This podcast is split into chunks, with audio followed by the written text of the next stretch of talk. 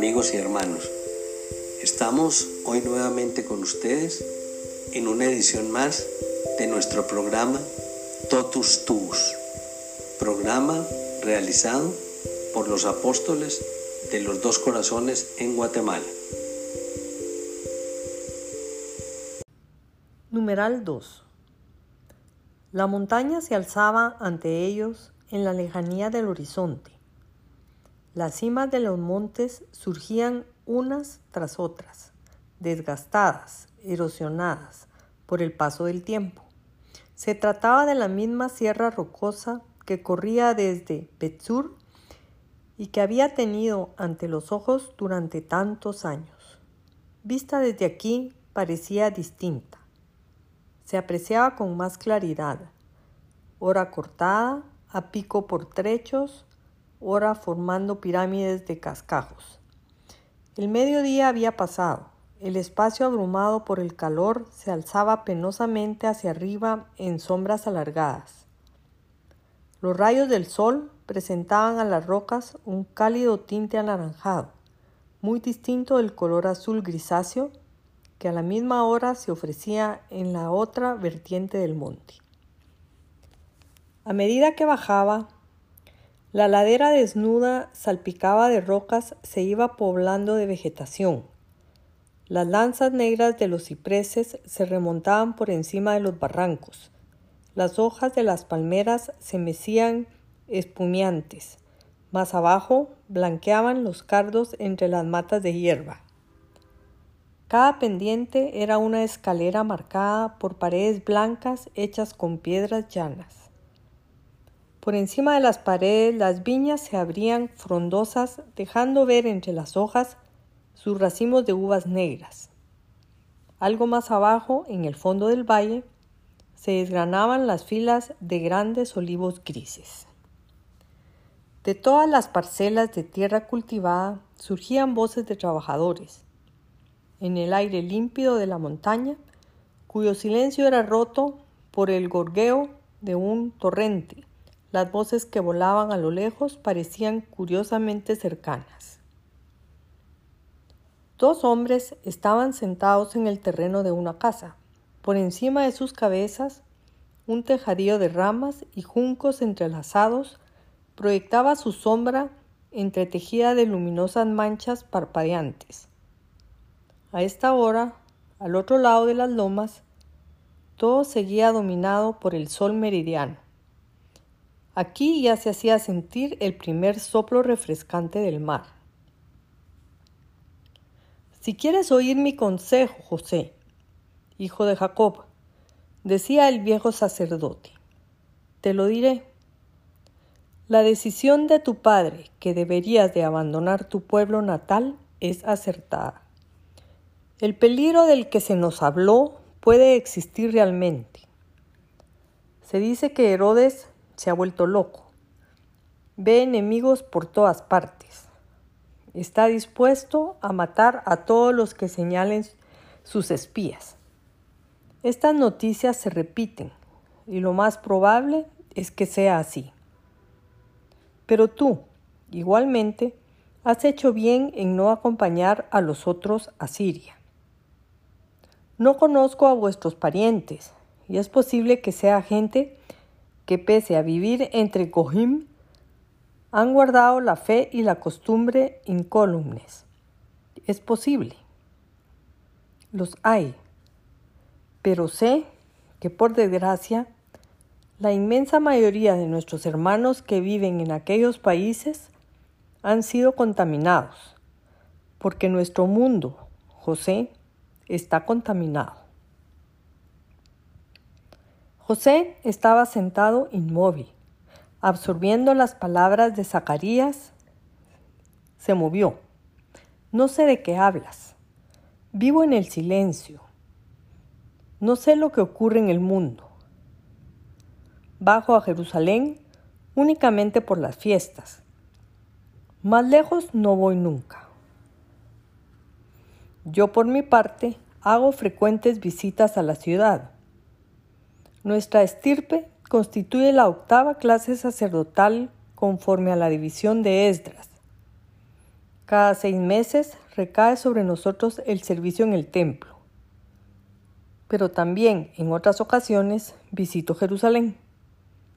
Voy ahí cada mes por asuntos diversos y, cuando estoy en el centro, Oigo las novedades y las noticias del mundo. Topo a veces con gente que viene desde muy lejos. Carraspeó, apoyó las manos descamadas en la balaustrada arcillosa del tejado. Mirando en la lontananza, empezó a decir, Hemos caído bajo el dominio de Roma. Nuestros propios reyes han solicitado la ayuda romana. Aunque no hubiesen llamado a los romanos, habrían venido, de todos modos. Se trata de un pueblo ansioso de dominio sobre los demás, inteligente, duro, despiadado. Los emperadores romanos nos trajeron la paz. Sus soldados vigilan las fronteras y la seguridad en las carreteras. Sus recaudadores nos cobran los impuestos. Pero Roma no es únicamente una protección severa, es también fuente venenosa de un terrible veneno.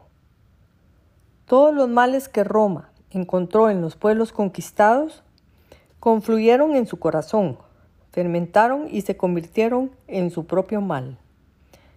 Roma tiene sus dioses, está dispuesta a aceptar en su panteón a cualquier otro dios.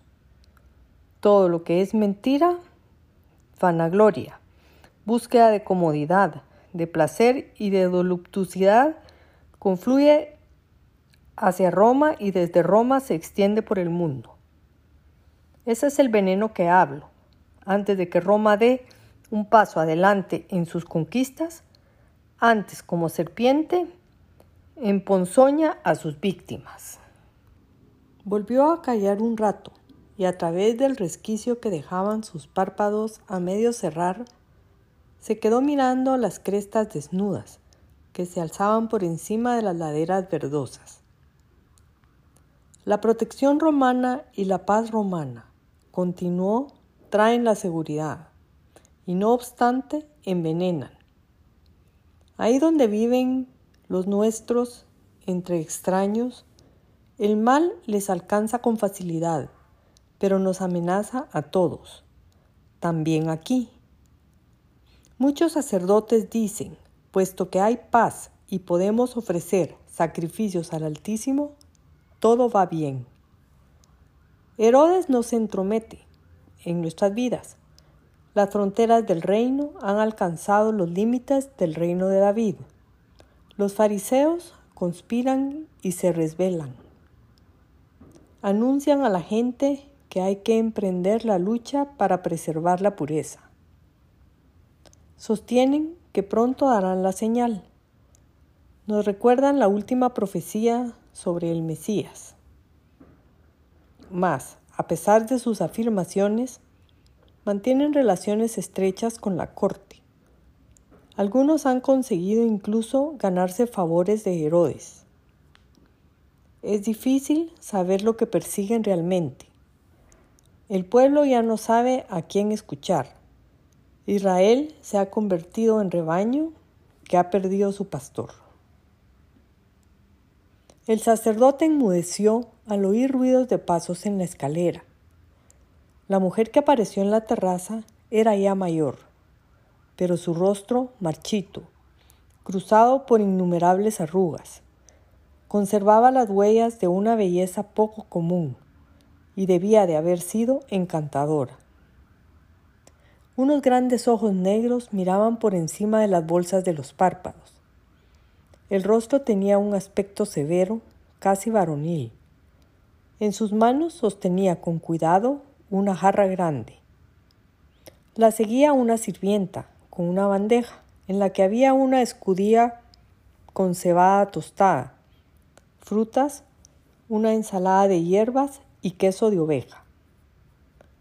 Lo dejó todo en la mesa. Luego, la mujer se inclinó, se inclinó diciendo, el tiempo de trabajo ha terminado y se acerca la hora de la cena. ¿Aceptarán mi marido y su joven invitado tomar la modesta comida que he permitido traer? Estaba de pie con la cabeza inclinada y los brazos cruzados sobre el pecho. En esta postura parecía más sirvienta que esposa. El viejo sacerdote volvió la cabeza y miró a la mujer. Los ojos, de ambos se encontraron e inmediatamente ambos rostros sufrieron una transformación radical. Desaparecieron tanto la expresión severa que se reflejaba en la cara de la mujer como la inquietud y la pena que parecía informar el rostro del hombre. Los ojos de ambos se iluminaron con un brillo cálido y una sonrisa se dibujó en sus labios. En aquel momento dejaron de ser unos ancianos que lo habían dejado todo tras de sí en el camino. Hágase como has dicho, dijo Zacarías. El tiempo del trabajo ha terminado, obviamente. Se volvió hacia José. ¿Querrás, huésped mío, recitar la oración? José levantó las manos y se cubrió el rostro. No, Zacarías, Dila tú. Eres sacerdote, cosas de una gran dignidad ante el Señor. El anciano se estremeció, su cara radiante un momento antes volvió a, a ensombrecerse. Apretó los labios y un espasmo cruzó sus mejillas. Podía pensarse que el hombre era preso de un dolor. Se sobrepuso inmediatamente. Solo volvió al rostro la expresión de melancolía que José percibió al entrar en casa del sacerdote. Zacarías cogió su manto y con voz ligeramente trémula empezó a recitar la misma oración que daba fin al tiempo del trabajo. Bendito seas, Señor, Rey del universo y de todo lo creado por haberme permitido vivir este día de trabajo arduo y haberme preservado del pecado. Amén, dijo José al pronunciar Zacarías las últimas palabras. Se desprendieron del manto que les cubría la cabeza y se sentaron a la mesa. Estaban solos de nuevo. Las mujeres se habían retirado. La brisa soplaba con más fuerza. Crecía el rumor de las ramas mecidas por el viento en el techo de la terraza.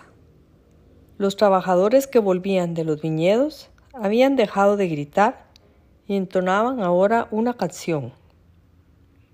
Comían en silencio.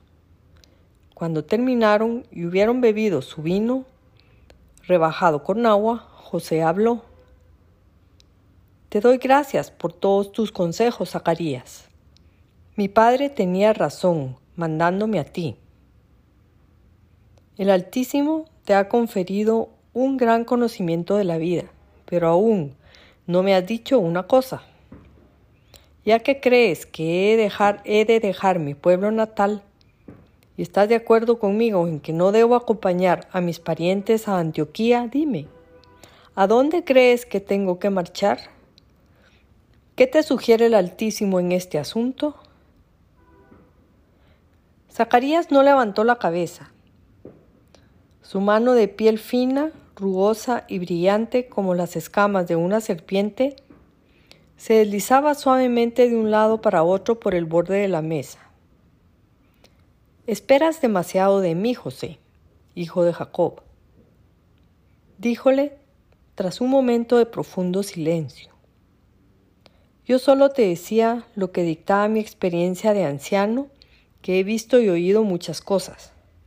Sin embargo, no busques en mis palabras la voluntad del Altísimo.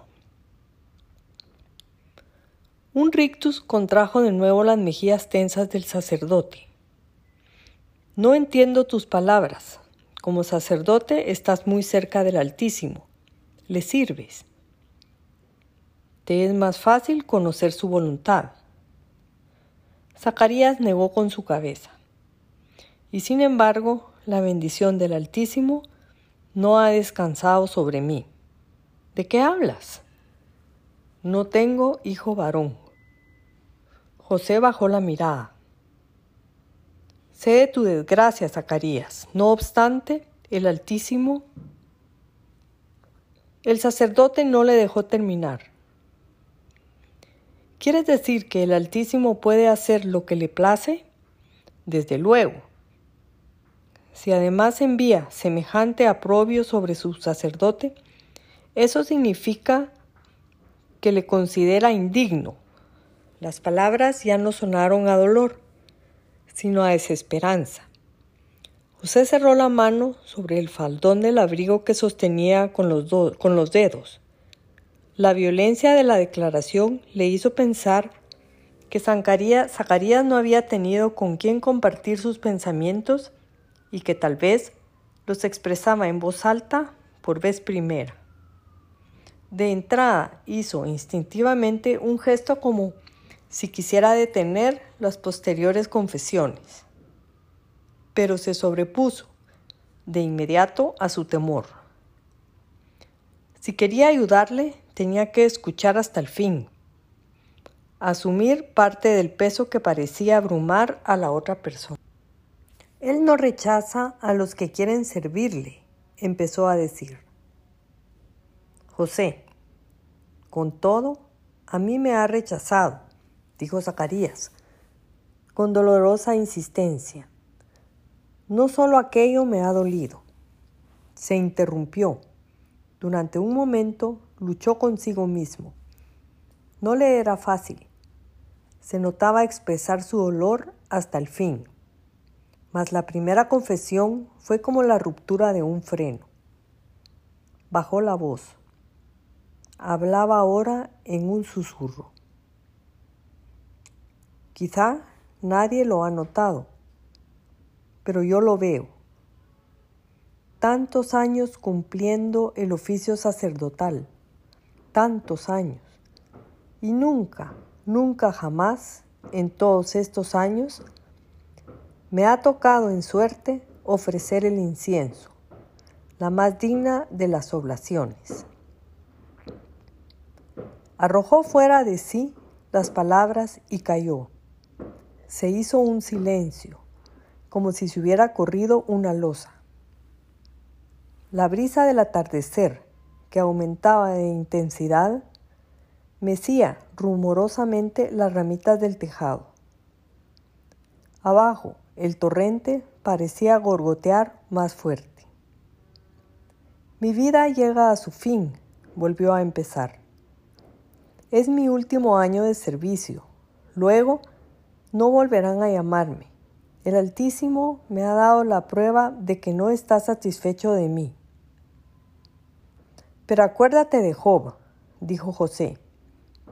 Buscaba febrilmente algo que pudiera sacar al otro del fondo de su desesperación. Sus amigos pensaban que el Altísimo le había castigado. Sin embargo, él se sentía inocente.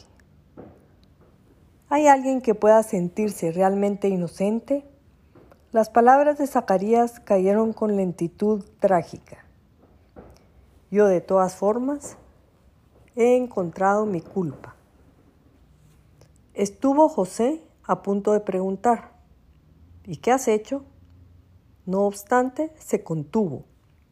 Sentía que si Zacarías había empezado a hablar de sí, debía llegar hasta donde él creyera oportuno. No podía sustraerse a escuchar sus confesiones, pero tampoco podía urgirla en nada. Una falta pesa sobre mí. Zacarías seguía hablando despacio, totalmente tranquilo en apariencia. He dado muchas vueltas y la encontré en mí. Se detuvo un instante. Soy culpable de amar a mi esposa, lanzó finalmente. ¿De amor? repitió José estupefacto. ¿Cómo se puede faltar amando? El amor ha de tener un límite, pero si tu amor no te ha apartado del servicio, no me ha apartado, pero tampoco me dejó olvidar. ¿Hay que olvidar? Es preciso, lanzó duramente. ¿Qué es el amor humano? Un consuelo del que hay que saber desprenderse. Apoyó la cabeza en la mano. Le cansó lo que había arrancado de sí. Se sentía como si hubiera extraído una espina, hace mucho tiempo clavada en su cuerpo. Expresó su dolor, con el que forcejeaba noche tras noche en una lucha solitaria. ¿Ves, José? Trataba de expresarse con mucha serenidad, pero este sosiego era hasta tal punto forzado que la voz le temblaba. La amo. Es para mí el amigo más querido, más cercano. Los escribas, tragó con fuerza la saliva. Los escribas dicen, Hemos de dar gracias cada día al Altísimo por no habernos hecho ni Gohim ni mujer.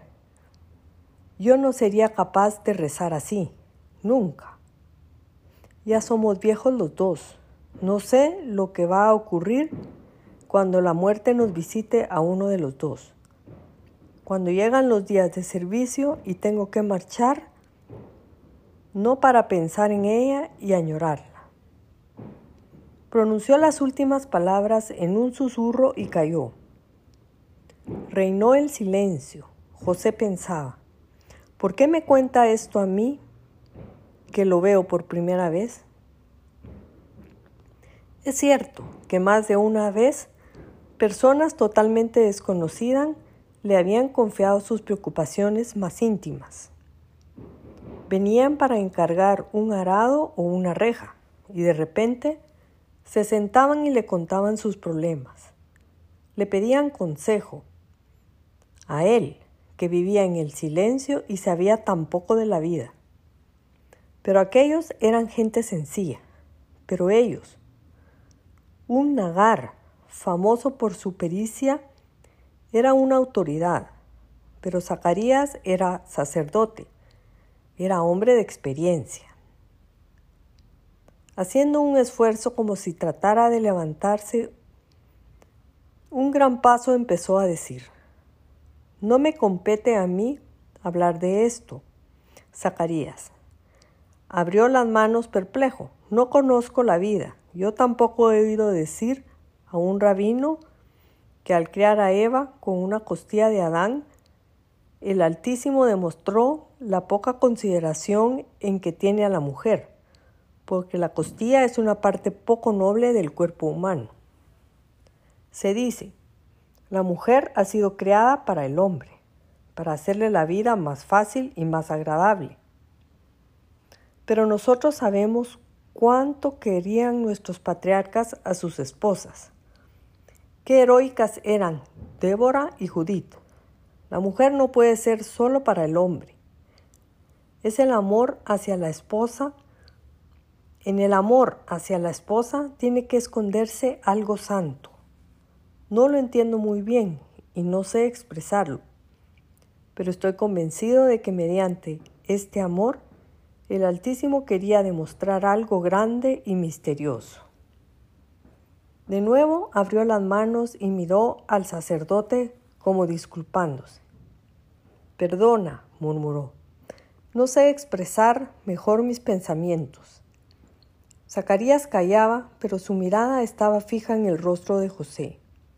Eres joven, empezó, y sin embargo has dicho cosas poco comunes. Habla, habla. ¿Crees que el Altísimo tiene previsto un papel importante para mujer? Lo creo, exclamó José calurosamente. Estoy convencido de que Él la elevará y la colocará cerca de Él. Yo no podría amar a una mujer solo porque fuera para mí. ¿Es así como amas a tu mujer? Bajó la mirada, repentinamente avergonzado por no poder conformar su vida a sus palabras. No tengo mujer todavía. No, pues estás en la edad en que el hombre ya tiene que haber escogido a su compañera. Estoy esperando, murmuró. El sacerdote asintió con la cabeza. ¿Eso significa que aún no has encontrado a la persona a quien podrías ofrecer tu afecto? Comprendo. Esperas mucho y quieres ofrecer mucho. Sigue esperando.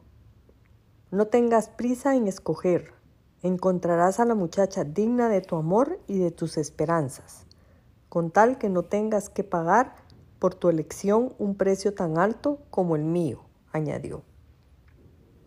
José no contestó nada. Le era difícil encontrar una contestación al dolor ajeno, que seguía aflorando en el otro como el brote de una raíz oculta profundamente en la tierra. No podía estar de acuerdo con el pesimismo del anciano sacerdote.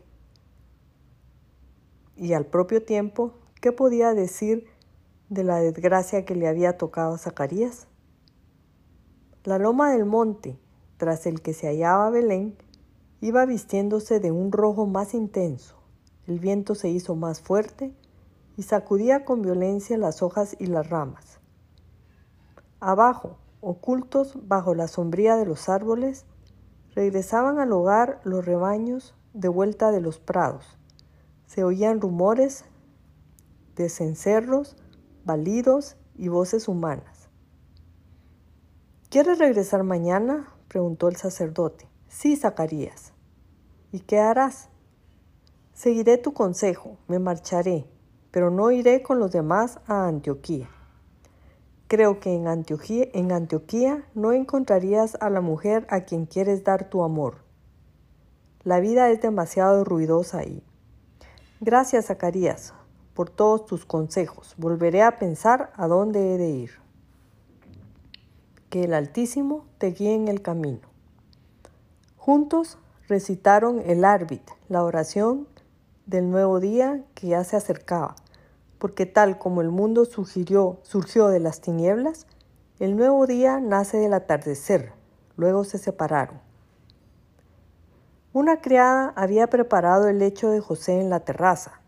Antes de acostarse, bajó otra vez para cerciorarse de sí de si no le faltaba algo al borriquillo con el que había venido, pero encontró al animal bien atendido. El asno se mecía medio dormido encima de una brazada de heno repleto de matas de cardo recién cortadas.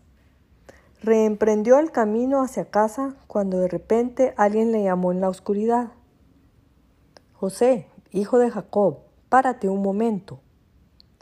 Se detuvo, no distinguía la figura de la mujer, pero inmediatamente supo quién le había llamado.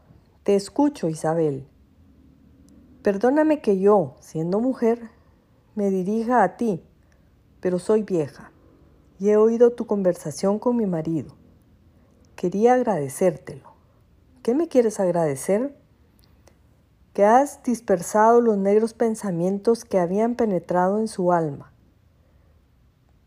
Pero si no he dispersado nada, claro que sí. Se ha ido a descansar tranquilizado. Y quiero agradecerte también lo que has dicho respecto de la mujer y del amor. Y así pienso y así lo siento. ¿De dónde te han venido semejantes pensamientos? Incluso los profetas hablan mucho en contra de la mujer.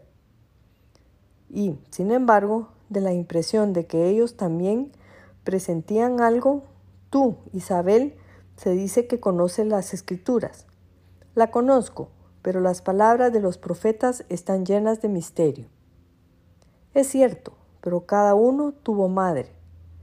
Yo apenas recuerdo a la mía, sin embargo, pienso en ella con respeto y amor. No podría pensar mal.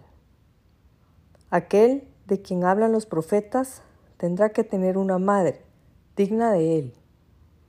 ¿Hablas del Mesías? Sí. Se habla mucho de él en estos días. Conozco a una anciana en la ciudad plenamente convencida de que ha de verle antes de morir. ¿Crees realmente que aparecerá en nuestra época?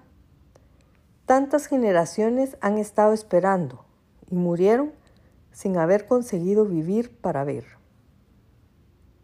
Se mantuvo a distancia y seguía hablándole, separada de él algunos pasos.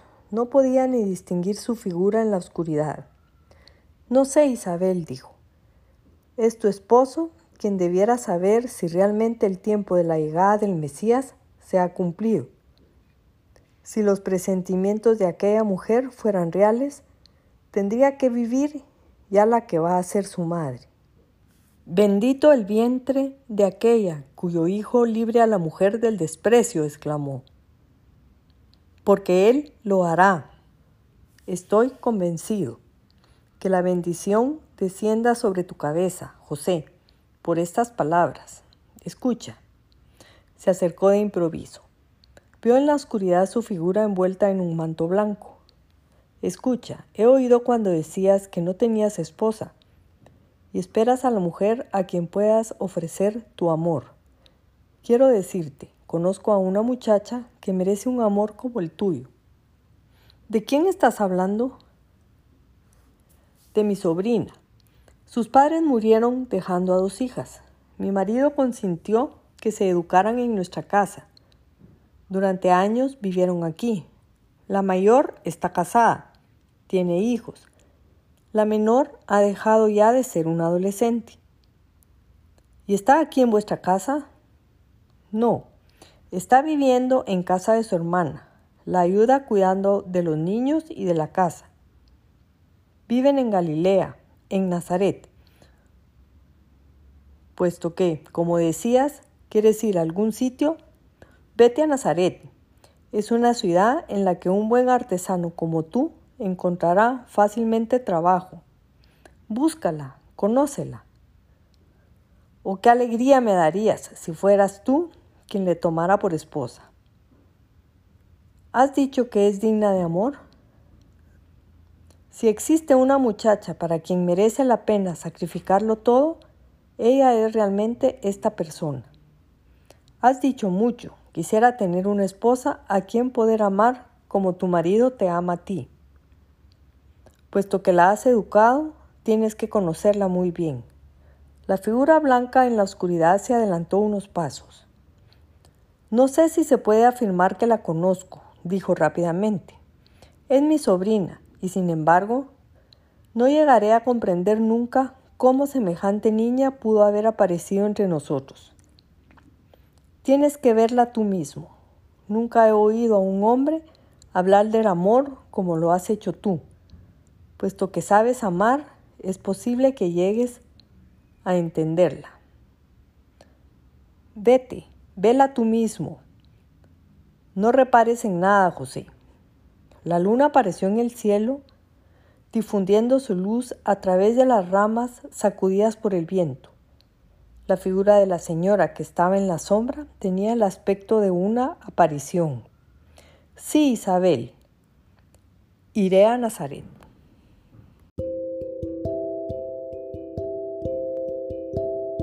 Terminamos entonces en el día de hoy con nuestro programa Totus Tus, programa realizado por los apóstoles de los dos corazones en Guatemala. Esperamos que esta semana continúe con muchas bendiciones para cada uno de ustedes, que nuestras misiones sean desarrolladas y nos lleven siempre por el camino de la santidad. Totus tus, oh María.